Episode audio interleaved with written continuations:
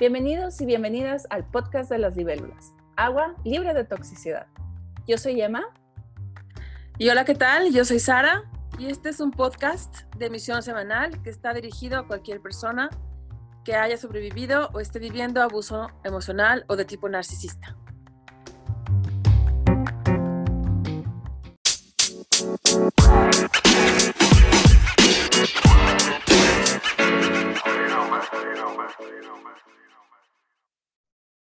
Y esta semana vamos a continuar hablando de los potenciales de los empáticos. Y bueno, nos quedamos en el punto número 7, que es, eh, somos capaces de dejar los deseos del ego de lado. ¿Cómo describirías esto, Sara?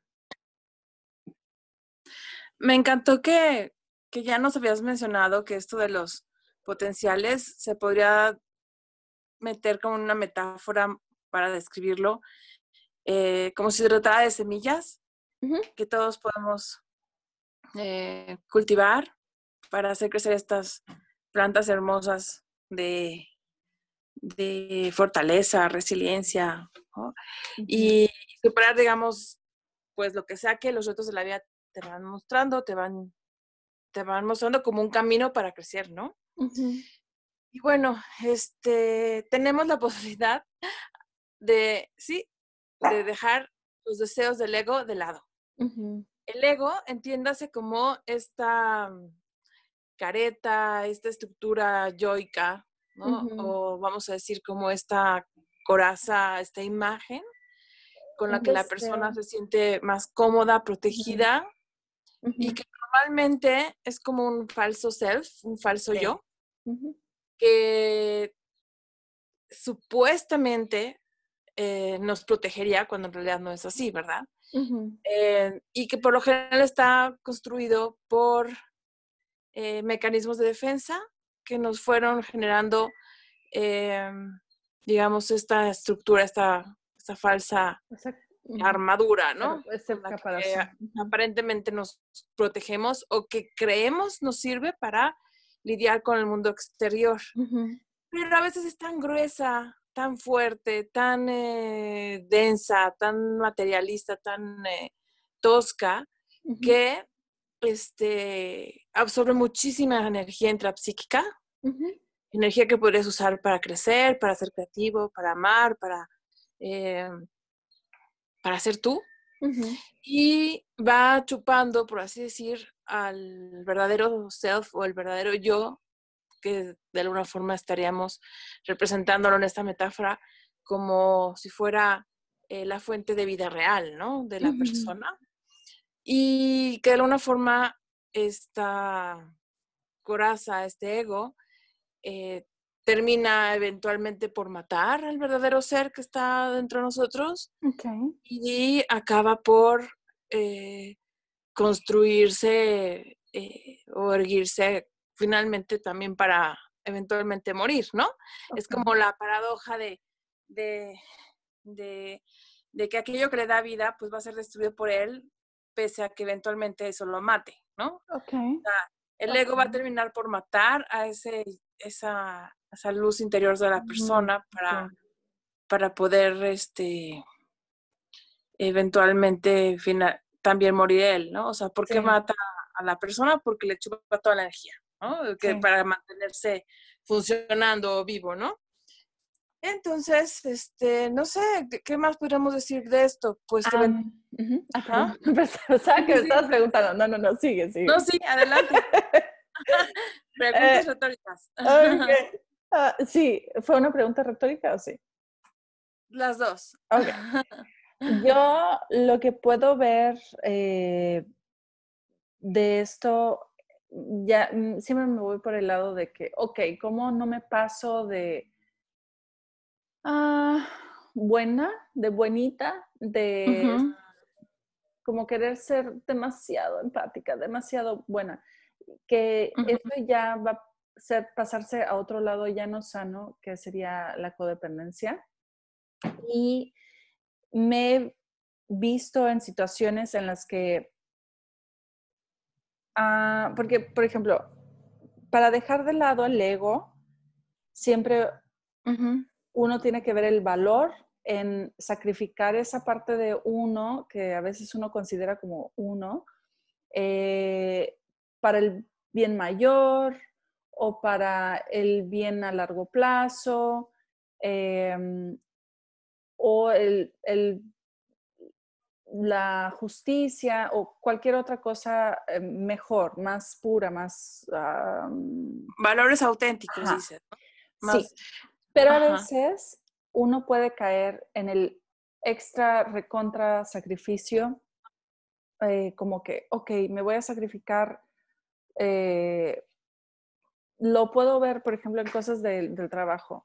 Cuando le van a ofrecer una oportunidad de trabajo a alguien que no se lo merece y que lo va a hacer mal, y no sería nada malo decir, ¿sabes qué? Yo lo puedo hacer porque lo, sé que lo voy a hacer bien y le va a convenir a todos, menos a la otra persona, eh, se puede sentir como, oh, súper egoísta, no quiero hacer esto, no quiero meter las manos para, para protegerme, para darme frutos, porque siento que eso sería como que alimentar mi ego, ¿sabes?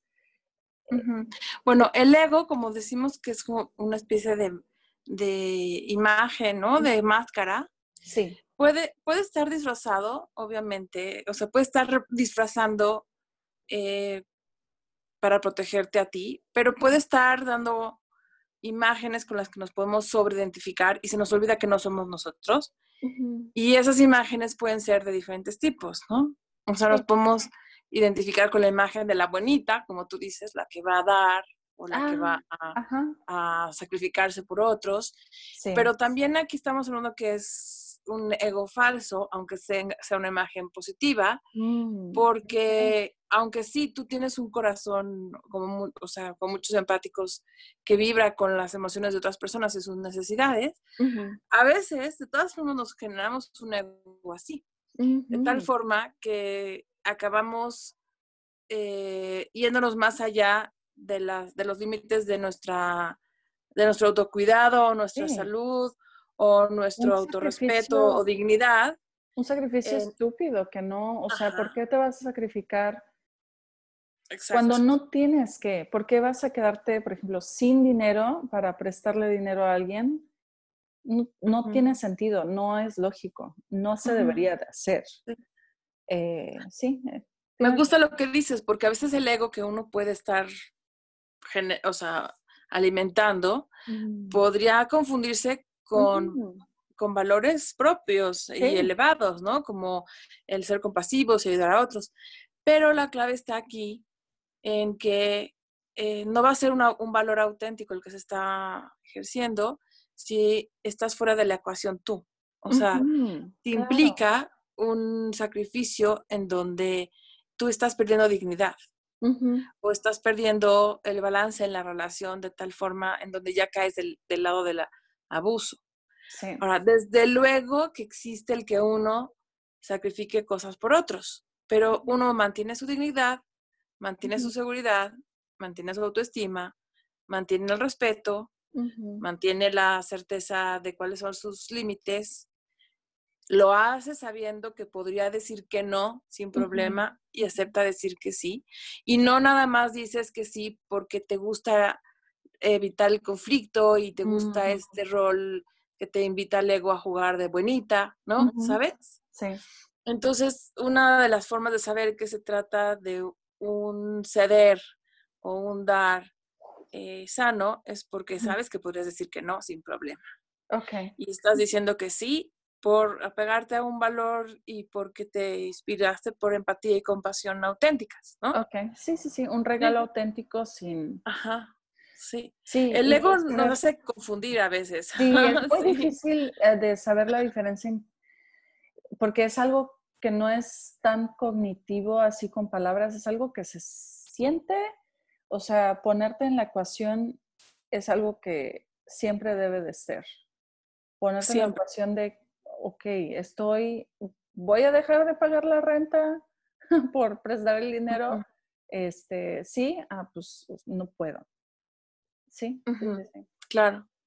Sí. A veces muchos empáticos, mientras vamos eh, creciendo, lo que maduramos, todos tenemos un ritmo distinto. Hay algunos afortunados que crecen en familias muy sanas, donde pues lo aprenden muy rápido o no, lo, no se lo echan a perder, ¿no? Sí, no se lo echan a perder. este es digno de dignidad. En donde para ellos es muy claro decir que no cuando es no y decir que sí cuando es sí. Sí. Pero como tenemos los empáticos esta sensibilidad para despertarnos incomodidad cuando vemos que otro sufre, eh, muchas veces eh, gente se aprovechó para manipularlo o a veces sin que haya sido malintencionado, nos enseñaron algunas familias a que hay que ser serviciales, hay que ser, eh, no sé, dadivosos, Em, siempre estar disponibles. Siempre estar disponible, eh, etcétera, ¿no? Entonces, y penalizaron cuando alguien mostró un poquito de independencia, un poquito de ah, ser más afirmativo, la capacidad de decir que no, o de rechazar ciertas invitaciones, o de, eh, ¿sabes? Y eso por cultura, pues puede generar que a veces como empáticos, eh, sin querer, nos construyamos este ego eh, de ser buenos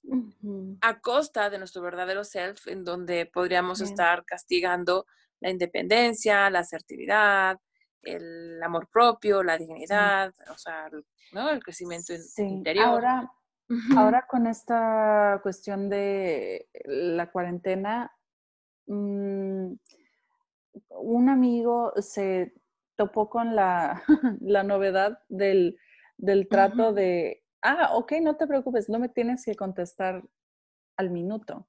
Como que estaba acostumbrado a que si alguien le escribía, tiene que contestarle inmediatamente, a pesar de... Ah. Y eso es algo que muchos caemos en default sin querer. El que podamos estar conectados 24 horas todo el tiempo, no significa que tenemos que estar conectados el que tu mamá te haya escrito no significa que le tengas que contestar inmediatamente. Si es algo así como, ay, mira lo que cociné, ¿sabes?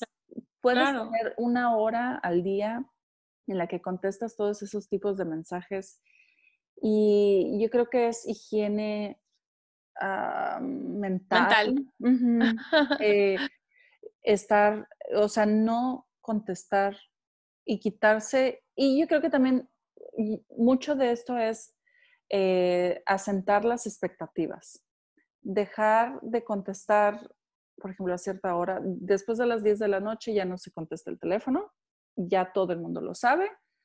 Eh, amigos, Que suene, que se grabe, que quede ahí, ¿no? Para el otro día. Y si es una emergencia, pues ya me hablarán por teléfono, no sé. Ya será llamada, ¿no? Exacto. Sí.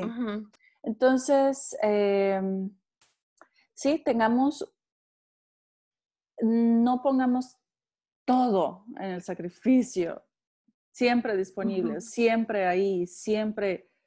Eso también es ego. Y hay que ponernos en la ecuación, sanos límites. Y ahí es donde también podemos ser muy atractivos para el abuso narcisista, ¿no? Para el abuso emocional, porque pues nos van a buscar individuos que van a justo querer aprovecharse de esta cualidad, ¿no? Cualidad entre comillas, pero pues sí van a abusar de que, de que la persona tiene como este, este ego falso, de que eh, de que es disponible para todo, para lo que sea, cuando quiera el otro, como sea que quiera, a la hora que quiera y cuando quiera, ¿no? Entonces... Es, es, la moneda social del, no voy a llamarlo eh, empático, del codependiente. Es la moneda social. Cuando, cuando uno, yo lo he sentido muchas veces, sobre todo cuando ah, estás empezando a salir citas románticas como que tienes que demostrar que mereces ir a una cita con un desconocido que no te ha mostrado nada. Entonces, ¿por qué tienes esa necesidad de siempre mostrar que vales algo porque puedes hacer algo por alguien eh, es una, un reflejo codependiente, yo diría. y, y, es muy difícil quitarte de la mente de que, ¿sabes qué? Valgo la pena para que me mensajen y para que me inviten a salir solo porque sí. no tengo que ganarme esa, eh, todo. En general, no solo en las, en las salidas, ¿sabes? Habemos muchos que a veces pasamos por periodos o vivimos ahí todavía de, o por momentos, ¿no? Porque estamos metidos en la cultura de que para, hay que demostrar que vale necesitamos demostrar nuestra valía para sentir que merecemos eh, vivir, o sea, sí. respirar, existir, ¿no? O sea, tener descanso. Pertenecer, o sea, ocupar un lugar en, en la silla, o sea, y eso es desde luego pues algún tipo de herencia cultural, pero acaba cuando se desproporciona acaba siendo este abusiva, ¿no? Y, no porque alguien te lo esté diciendo, a veces lo introyecta uno como esta teoría tipo meritocracia, ¿no? Si no tengo mérito no, no existo y, y si eh, gano méritos valgo más o no sé, ¿no? Y sabes, también he visto mucho pasa cuando hay algo negativo, cuando, por ejemplo, si estás en un, una cosa de citas y ah, te dejan de escribir, dices, ¿qué hice? No soy, no soy chistosa, no soy guapa, no soy... Cuando en realidad no, a lo mejor, yo qué sé, a lo mejor empezó a salir más seriamente con alguien más, a lo mejor o como mm. vimos, a veces uno cuando ya les pone límites, lo perciben, perciben que vas a ser una persona no, no susceptible de abuso. Y entonces se van, desaparecen. Sí, eso es muy común. Y uno internaliza mucho como que, ¿qué hice para merecerme esto? Porque yo lo hice, estoy segura. en eh, algún momento, ¿quién no estuvo ahí, no? claro. Pero sí, eh, despeguemos de, desaprendámonos esa es una palabra, desaprendámonos. desprendámonos, desprendámonos de eh, esa máscara del ego, porque merecemos ser y estar y, y no, no somos el ego. Sí, eres mucho más de lo que tienes, eres mucho más de lo que haces, de tu profesión, eres mucho más de lo que otros piensan de ti, seguro, Eres mucho más de lo que posees. O sea, eres muchísimo más que todo eso que finalmente pertenece como a este mundo físico, material, eh, de imagen, de estatus social, ¿no? Y yo creo que esta cuarentena pues a todos nos regresa a, a buscar en nuestro interior, más allá de, del afán capitalista que traíamos de consumo, ¿no? Más bien consumista, eh, más capitalista consumista. Eh, y, y, de pronto pues llevamos un mes y, y, no hemos tenido que salir a comprar los últimos zapatos y el último color de uñas y, o, o sea, desesperadamente, o sea, sabes, el abrigo tal o el bikini tal, o sea, de alguna forma pues cuánto tiempo tenemos viviendo con lo que ya teníamos desde hace un mes, ¿no? O dos meses. Sí. Entonces, eh, más allá de lo físico o de los aspectos como material, materialistas, más del, tener, pues vamos a cultivar el ser. Sí. Y no sé si quieres pasar al siguiente punto. Va. Eh, el punto número 8 podemos aprender de nuestros miedos e incluso hasta de eso llegar a ser agradecidos. Sí. cómo podrías definir este punto? A ver, en cuanto... Mm, vamos, vamos a empezar por, por el hecho de que uno podría llegar a ser agradecido incluso de sus miedos.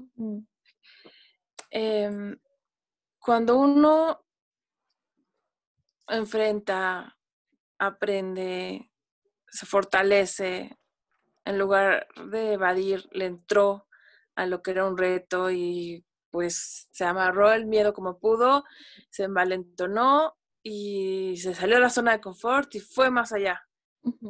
Definitivamente eso te va a dar crecimiento. A veces uno no sabe por dónde crecer hasta que no se encuentra con un miedo. Sí. Es como, como el foquito rojo en el tablero que te dice que algo falta, ¿no? Entonces es molesto, no queremos ver el foco rojo ahí. O como la alarma de un coche, ¿no? O sea, a veces es, es estridente, o sea, ya no no puedes más con esta molestia porque el miedo puede ser muy incómodo, muy molesto, no te deja dormir, pero te está diciendo por dónde crecer. Entonces a veces cuando lo pasas, volteas a ver atrás y qué orgullo te da haber superado tu miedo a los perros, qué orgullo te da haber superado el miedo a la intimidad, a la soledad. O, a la soledad, o, o, al independizarte, ¿no? ¿Cuánta gente quizás no conoció lo que hacer, o sea, libre y en términos de, no sé, de negocio, a pesar de que hubiera podido, por su miedo a independizarse. Cuando se, se logra eso que nos atemorizaba tanto y crecemos, uff, es una satisfacción enorme y claro que nos llenamos de agradecimiento. ¿Sabes? Es una promesa. Sí, sí, sí. Eh, me estaba acordando eh, de un, ¿cómo se le puede decir? Podcast de escucha. un, un, chavo que nos escucha, que nos recomendó ver eh, la película que te comenté, eh, El hombre invisible. Sí, hablando de miedos. Sí, es una película mm, de terror, thriller, que me puse a buscarla. está muy reciente porque acaba de salir en febrero del 2020 entonces no está como que en Netflix aún. Y, y la vi, en, el, vi el tráiler en YouTube, pero para alquilarla son 20 dólares. voy a ahorrar, voy a ahorrar para alquilarla, porque sí se ve muy buena, pero la primicia de la película en el tráiler, wow, o sea, sí se ve, sí entiendo cómo se puede mmm, se podría ver como una expresión artística de lo que es el abuso narcisista, porque es, se trata de una mujer que estaba en una relación con un hombre abusivo. Ella por fin se escapa. Sí, de un eh, psicópata, pero maligno. Sí, de alguien que daba mucho miedo. Y pues resulta que este tipo se suicida y le deja todo a ella solo si puede comprobar que es este que no está loca. Mm. Entonces, bueno, eso es ciencia ficción porque este tipo encuentra cómo volverse invisible. Entonces, es como un fantasma que le está acechando eh, todo el tiempo. Y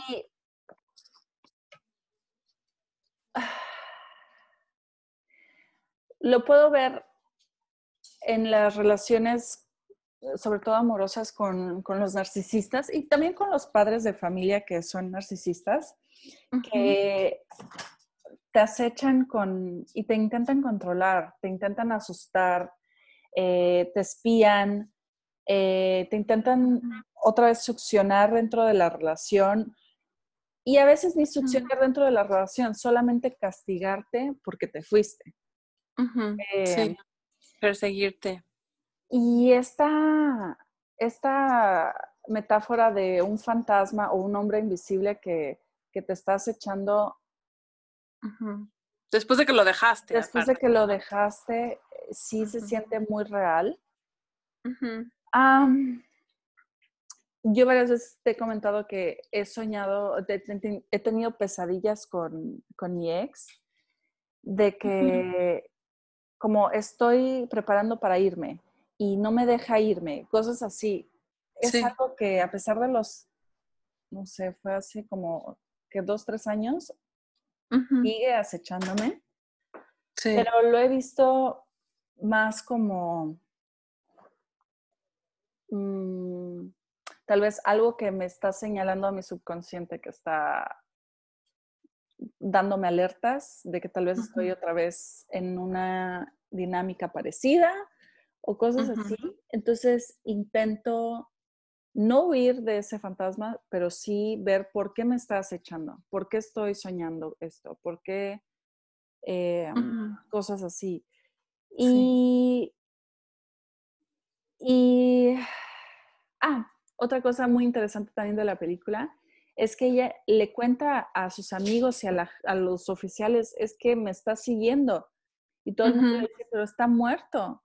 O sea, nadie le cree de que esta este fantasma existe. ¿Y cuántos de nosotros hemos estado en una relación con alguien, con, sobre todo los narcisistas controladores?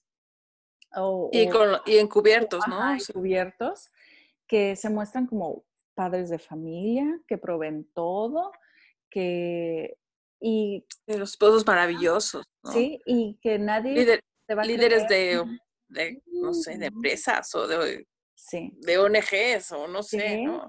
Eh, y también personas, eh, eh, he escuchado bastante en otros forums de mujeres que han sido violentamente golpeadas por sus ex esposos y esos ex esposos van a marchas contra la violencia de género.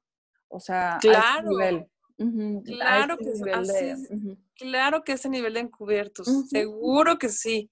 100%, ¿no? O sea, súper maquiavélicos. O sea, ah, eso es lo que los define. Sí. O sea, no tienen vergüenza en justo ponerse la máscara de ser los defensores de las mujeres mientras al ah, mismo tiempo las están maltratando, los defensores de la esclavitud eh, humana o la trata de, los animales. Y al mismo tiempo ser los que le están este, fomentando por atrás. O, sí. ¿Sabes? Sí. Sí, sí, es tremendo, tremendo. Eh, Sabes, quiero comentar este, esto también, esto que dices de estos dos puntos. Uno, el de qué pasa cuando una persona eh, logra salir de una relación con un psicópata encubierto, con un narcisista maligno, con eh, logra liberarse del abuso narcisista. Y cómo el estrés postraumático puede hacerte, mm, a pesar de que ya estés libre, por así decirlo, estás más allá de, del mismo techo, más allá de la misma relación, este, pueden haber pasado los años, todavía a veces eh, vivir, ya sea en forma de sueños, como dices, o incluso este, en em, fantasías eh, diurnas. Sí. Esta idea de que el otro se está organizando para venirte a perseguir. Ah, sí. Entonces, he oído historias distintas. Por ejemplo, he oído desde la historia de, de, alguien que contaba que tenía miedo de que ahora su papá, después del contacto cero que ella había generado, pues fuera a, a, organizarse de tal forma que le fuera, ya no digas a, a quitar la herencia, sino a quitar cosas que de alguna forma eh, todavía eh, estuvieran eh, bajo su nombre, ¿no? O sea, que no vaya a ser que en una de esas vaya literalmente a, hacer algún tipo de, trama o algún tipo de venganza oculta. Venganza más allá. ¿No? Más allá. O, por ejemplo, alguna chava que me contaba que este, se miraba al espejo y, y, y, como se parece pues físicamente a su mamá, pues esta fantasía, ¿no? De, de, que cómo es posible, o sea, que, que, la vea en el espejo, ¿no? O sea, wow. me, me, veo el espejo y la veo a ella, ¿no? Después de que ya habían hecho el contacto cero también, ¿no? Sí.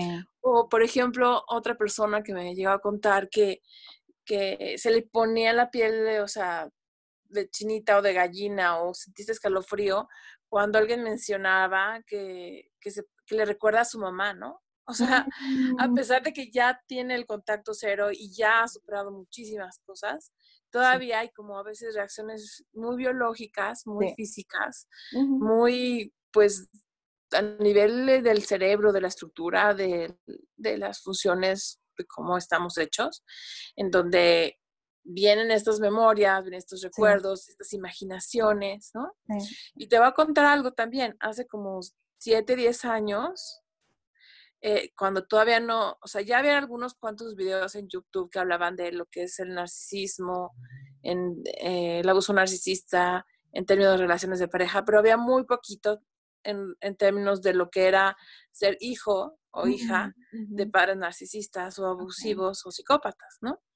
Entonces, eh, me acuerdo haber visto un video de una niña que subió un video eh, que con algún tipo de, mm, de programa muy básico había hecho unos dibujitos, unos muñequitos, ¿no? Para contar una historia. Y en esa historia, eh, la, su mamá, el título era algo así como Mi mamá me odia o algo así, o algo Y, y el, la historia era de una niña huyendo de un fantasma. Wow. ¿No? Sí. Suena como la película. Le justo como la película de la que me estás hablando, exactamente, ¿no? O sea, eh, el miedo que puede dar que, y alguna otra persona también me contó, ¿no? El miedo que pueda dar que muera tu psicópata o tu narcisista encubierto, tu familiar, y que su fantasma te persiga, ¿no? Órale.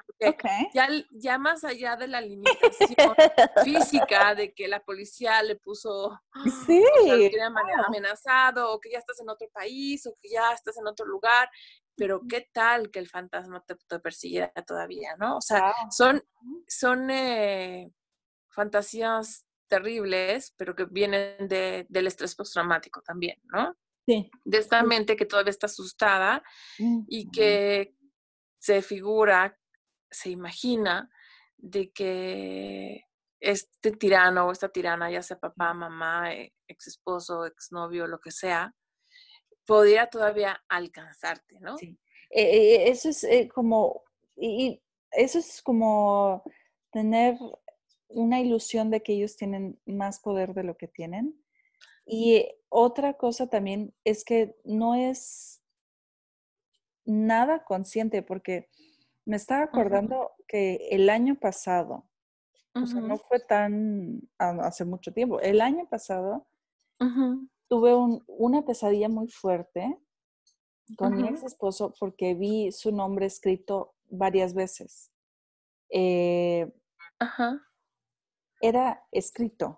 O sea, ¿qué me iba ni a Ni siquiera en persona. No, ni siquiera era su voz, ni siquiera era su imagen, era su nombre escrito. Lo vi varias veces en varias situaciones. Eh, tuve pesadillas y no fue algo que conscientemente dijera, ah, tengo miedo. Pero se, se saltó ah, de mis... Saltó en el sueño. Sí, sí, el inconsciente lo, expresó. Y, como diciendo, ¿qué hago con esto? Sí. Pero ya yéndonos a una nota más positiva de, esta, de este punto, es que sí se puede superar claro, los miedos. Y que no son tan poderosos en lo absoluto. Ah, eso son de carne y hueso y bastante pinches, no sé, eh, bastante pequeños. Cuando ya los ves de lejos, dices, wow. Cuando ya pasa tiempo y ya lo superaste, dices, wow. No puedo creerlo. Este. Me, me, recordó también de la serie otra vez, la de Unorthodox, porque ella se salió esa... Mm, de, ese, de, ese, ambiente tóxico que tenía en su familia, ¿no? No la he visto, pero ella sufrió abuso, ¿no? Sí, ella se salió de ese ambiente ultra ortodoxo, y, pero tenía muchísimo miedo. Y una chava que le estaba ayudando, que le ayudó a salirse, dijo, ese, el poder que ellos tienen solo está en tu mente, porque en realidad, o sea, ellos qué, no te pueden obligar a regresar al país, no te pueden hacer nada, eres un adulto. Claro. Eh, es, es, en la mente, todo es mental, no es real. Y, ah, ok, yendo al punto positivo que quería decir, em, agarré mi diario viejito que usé cuando empecé a enfrentarme a la idea de que, wow, tal vez me tengo que divorciar, porque tal vez esta persona jamás va a entender lo que le quiero decir cuando todavía ah. estaba sospechando que era ay, un problema de comunicación o un problema mío, todavía no tenía idea. Bueno, tenía idea, pero no lo quería ver, la verdad. Entonces, para enfrentar ese miedo, sí me sirvió mucho el diario. Y tenía tanto miedo de enfrentar esa realidad que no podía ni siquiera escribir en el diario. Y eso ya se lo había mencionado. Bueno, una, porque pensaba que él lo iba a leer. Que es la, la misma fantasía persecutoria. Sí, sí, Quién sabe cómo te lo va a encontrar, te lo va a leer, ¿no? porque ya lo había hecho antes, porque cosas así. Entonces, empecé con dibujitos, líneas, ni siquiera dibujos en concreto, solo líneas, puntos, cositas así. Luego empecé con listas de libros que quería leer, listas de películas que quería ver, frases que me gustaban, eh, cosas que tenía que hacer pendientes. Ah, no. Primero empecé a disfrazarlo como un libro de recetas. Así fue que lo Mm. disfrazé. Y así empecé.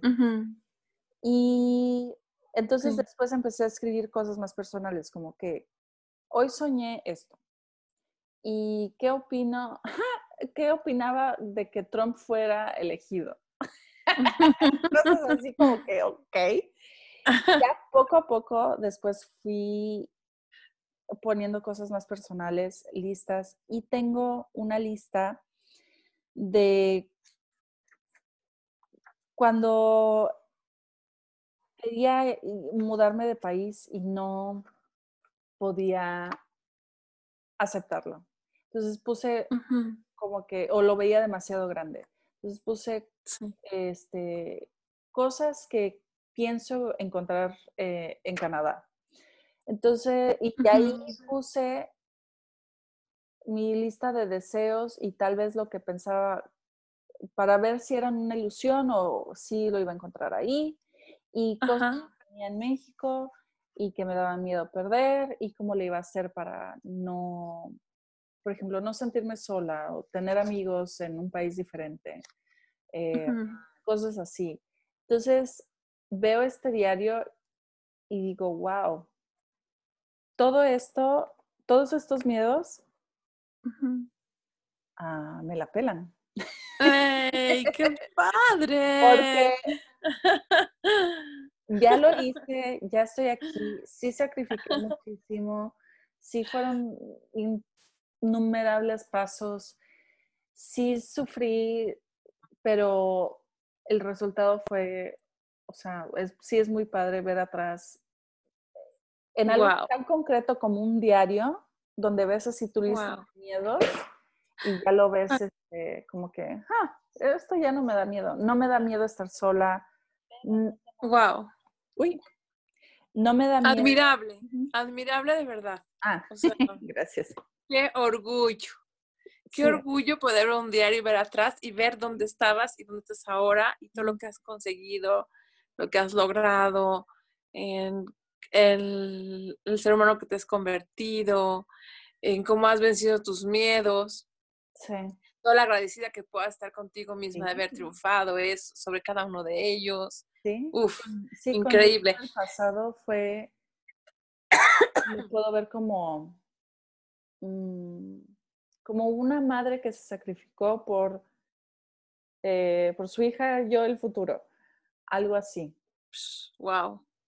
Entonces, ese punto, el número 8 de enfrentar tus miedos de una forma mm, consciente, que hay que, hay que ver como miedos que te limitan, pero que no son tus límites sanos.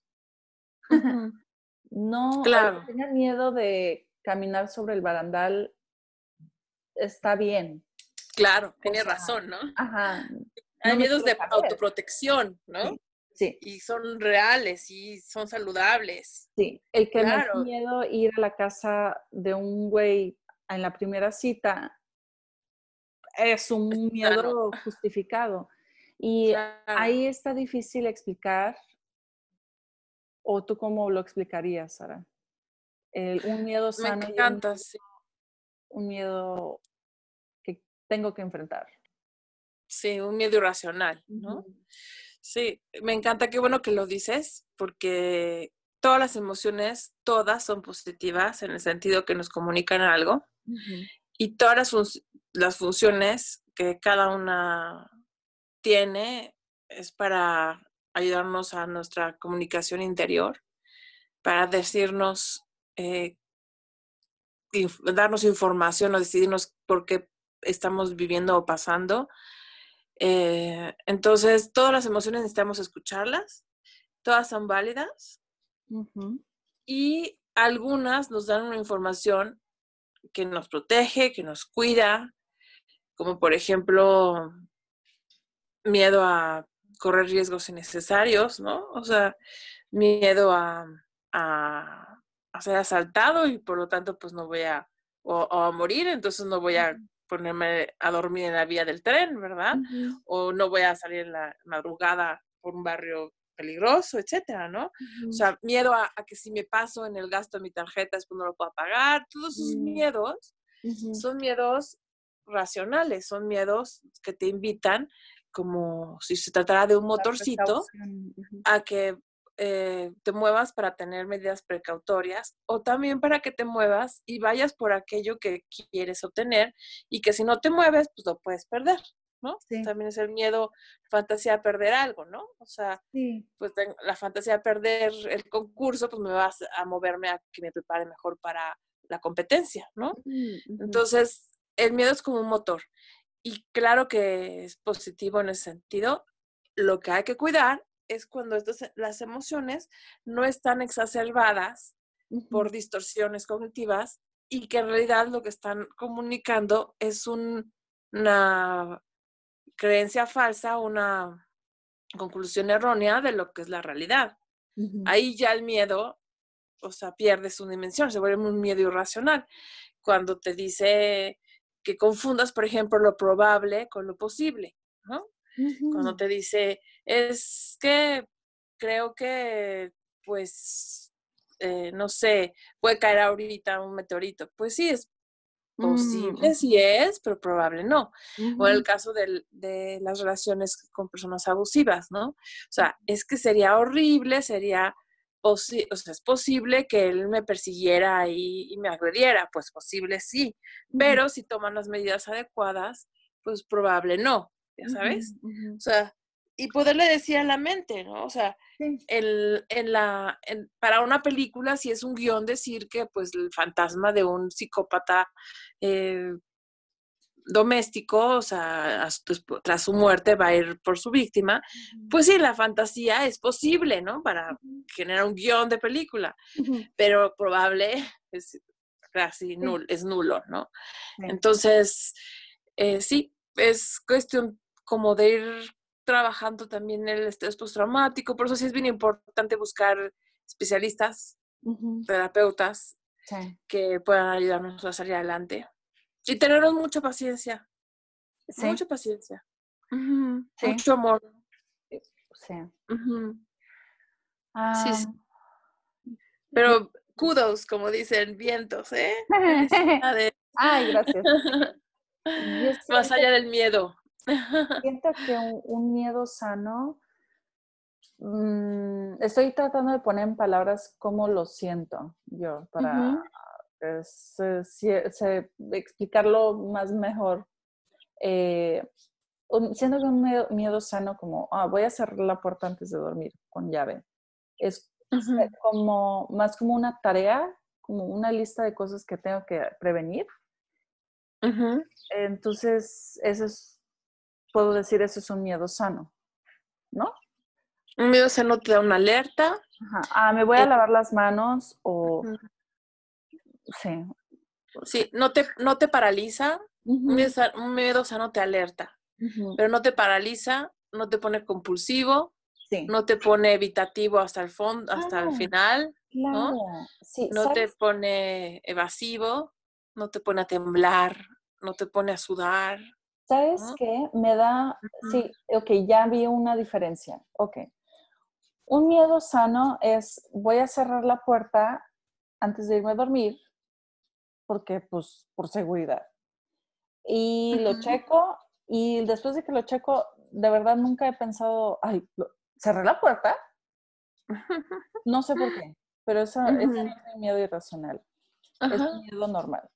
Pero no sé por qué un miedo irracional mío es que mi casa se vaya a prender fuego cuando yo no esté. Entonces, hay veces que me tengo que regresar de medio camino del trabajo porque el miedo se siente como una punzada en el estómago y pensamientos que no me dejan en paz, de que, no sé, ¿checaste? ¿De verdad checaste que la estufa estaba apagada? Sí, ahí estamos hablando de la compulsión de regresar y checar.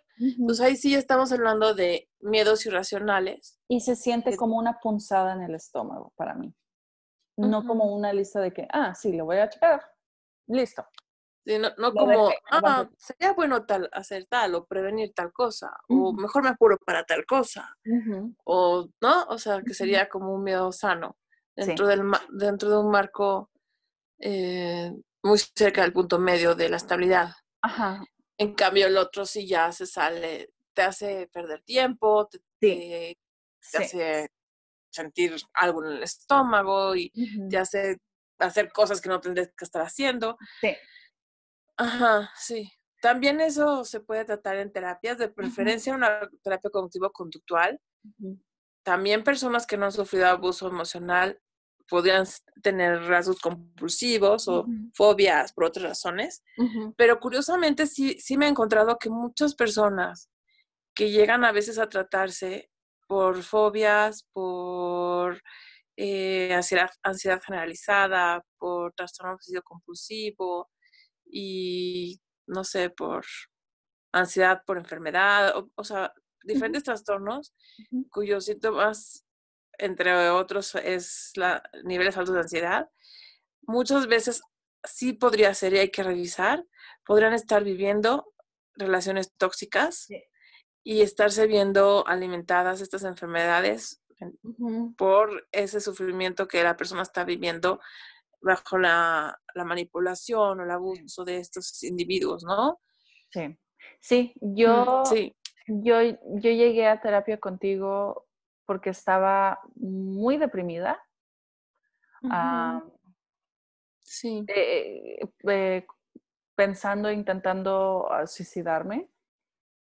Pero, y no, de verdad pensaba que, y creo que me acuerdo de la primera cita que tuvimos y creo que te mencioné con mi ex esposo como increíble. Maravilloso. Sí. no era el problema, el problema era yo. Este, y fíjate, fíjate nada más, que resultó que no era, o sea, fui por una cosa, pero la raíz del problema era otra. Y la depresión era el fruto de ese camino sin salida. Exacto, sí. Mira, qué valiente, ¿verdad? Qué, agradecida puedes estar con todo lo que has hecho por ti. Sí. Con todo lo que has logrado. Pues, y gracias a ti también. La verdad me ayudaste. y, tengo que decir a Dios que nos ilumina, ¿eh? Yo sé que, yo sé que para unos, este, o para esa, como sea que cada quien lo conciba, pero necesitamos de, de, de esa guía espiritual superior, definitivamente. Sí. Sí, sí, sí. ahí donde la mente humana nos quedamos cortos, ahí llega la, inspiración de, espiritual o divina, sí. Sí.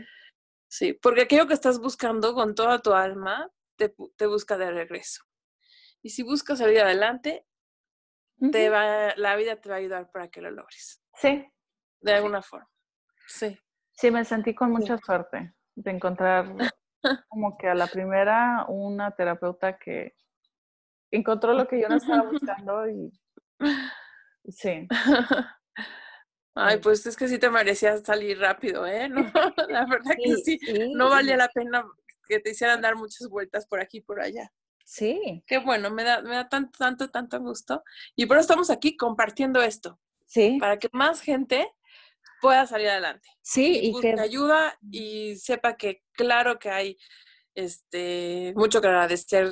Después van a voltear para, y van a ver para atrás y van a estar muy orgullosas y van a estar sintiéndose eh, más que bendecidas porque han logrado ir más allá de los miedos, ir más allá del abuso o de las personalidades tóxicas que tenían en sus vidas y han logrado reencontrarse a sí mismas, crecer, vivir, este, sí. ser ah, libres.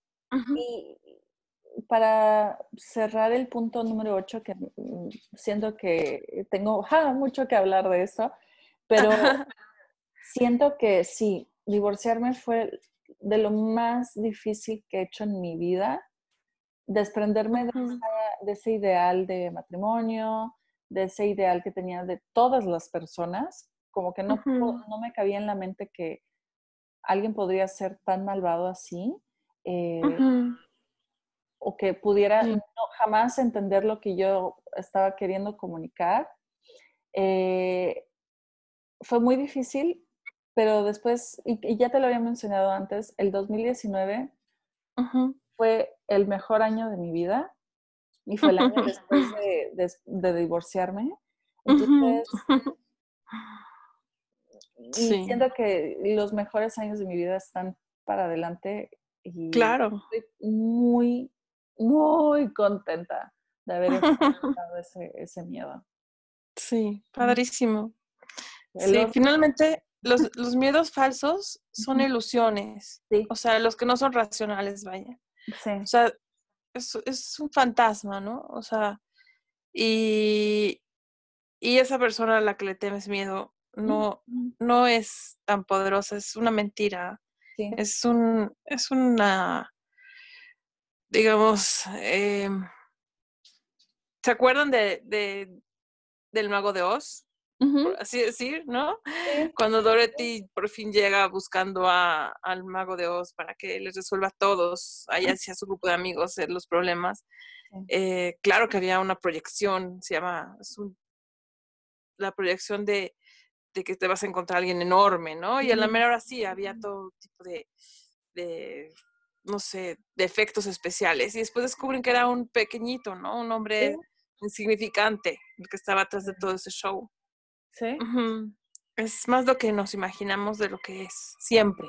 Eso, eso hay, que, hay que aprenderlo. Y también... Eso que temes es muchísimo más pequeño de lo que tú crees y ah. te aseguro que es más pequeño que tú.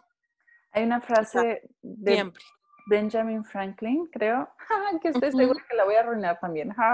Eh, que, o será, bueno, no sé de quién, ya después lo googlearé y lo pondré correctamente, pero lo único que hay que tenerle miedo es al miedo mismo. ¿Y sí? sí. El miedo mismo es... Sí. Sí. Hay una película que me encanta de, de este actor Will Smith, donde eh, protagoniza esta película junto con su hijo. Son los dos actores principales. Ay, sí, en busca de la felicidad o algo así. Bueno, ese es muy buen ejemplo de cómo se vence eh, la inseguridad y el miedo y los, y, los este, limitaciones aparentes o las limitaciones. Sí, sí, sí. Esa es preciosa y creo que valdría la pena, ¿verdad? Sí. También hay otra más em, como de ciencia ficción futurista eh, del espacio, ¿no? Y vamos a buscar el nombre y se las pondremos ahí abajo también, donde también se platica de, bueno, en el guion te van describiendo cómo lo peor que puedes tener frente al miedo es tener miedo. Sí. sí. Cómo el miedo se alimenta a sí mismo. Sí. Y después se convierte como en una obsesión si lo alimentas, ¿no? Sí, crece la ilusión, te haces más pequeñito y, y, esta fantasía horripilante, esta ilusión falsa, terrible, aparentemente es más grande que tú, cuando en realidad siempre es más pequeño, siempre. Es cuestión de estar como bien parados en nuestro centro y de construirnos, o sea, de regresar a construir quién somos. ¿Sabes qué? Y una cosa que hacen los narcisistas y cómo no sé, parece que vienen con el mismo chip, es increíble. Eh, les encanta sembrarnos miedos. Sí. Mm, de afuera. Por eso estar en una relación con un narcisista se siente mucho como estar en un culto. porque siento que fuera es como que, ¡uy, terrible! La sociedad es terrible cuando no. Este, por ejemplo, mm, cosas así muy estúpidas, que ahora las veo muy estúpidas, pero antes de verdad lo creía. Em, cuando mi ex esposo me contaba algún tipo chisme de sus amigos portándose súper mal con sus esposas o con sus novias, para sembrarme la idea de que todos los hombres son horribles. Todos los hombres me, pondrían el cuerno. Todos los hombres ponen el cuerno, pero él no. Él es muy bueno, a pesar de que él me puso el cuerno. este, oh. Entonces, cosas así, cosas así que te siembran miedos. Ah, como también a mi mamá, yo siento que mi padrastro le siembra mucho este miedo y la dejó paralizada. Como que ella no es inteligente, ella no sabe administrar, ella no es capaz. Cuando ella es la mejor administradora que he conocido y ha hecho magia con la despensa y con los negocios para sobrevivir. Pero ella de verdad se proyecta con la imagen que, que mi rostro le, le puso. Claro. Sí. Ya llegó el mariachi. Aquí llegó. ya, ya delataron dónde estoy, ¿verdad? Bueno, el, ya para cerrar y, y, comentando lo que tú dices, sí, es que no te aman. Y si te meten miedos es precisamente porque el miedo es contrario al amor. Mm. Y van a buscar que no te quieras, y van a buscar que tengas mil miedos para paralizarte y para que estés eh, susceptible de su manipulación y abuso. Entonces, si tienes a una pareja, y esto es un red flag, que te mete inseguridad, o miedo o duda, sutil, aunque sea sin querer, ¿no? O sea, te desanima cada vez que tienes algo en mente, un proyecto, algo. Como que, ¿para qué? Mejor no. Eh, y si no sale y tú crees que puedas, estás lista, no te tendrás que preparar más. Consíguete a alguien que te ayude, ya sabes. Todas esas sutilezas, pero que eventualmente lo que generan es que te paralices y que no avances y que te sientas inseguro, te están eh, carcomiendo el amor propio también. O sea, no solo te están, no te están dando amor ellos, también te están quitando eh, poco a poco quitando el amor que tengas tú por ti, sí. Sí. Sí. Y que lo sustituyas por miedo, sí. Muy bien, mil gracias. Gracias a ti y eh, nos vemos la siguiente semana para discutir los siguientes puntos de los potenciales de los empáticos. Sí, y, también quiero agradecer muchísimo a la gente que nos está escuchando y que nos ha hecho saber que nos oye eh, de una forma u otra. De verdad es un privilegio poder compartir esto y saber que alguien eh, pues nos acompaña en esto. Gracias. La verdad que sí, es gasolina, eh, gasolina para el motor. Más gasolina. ok. Más ganas de seguir.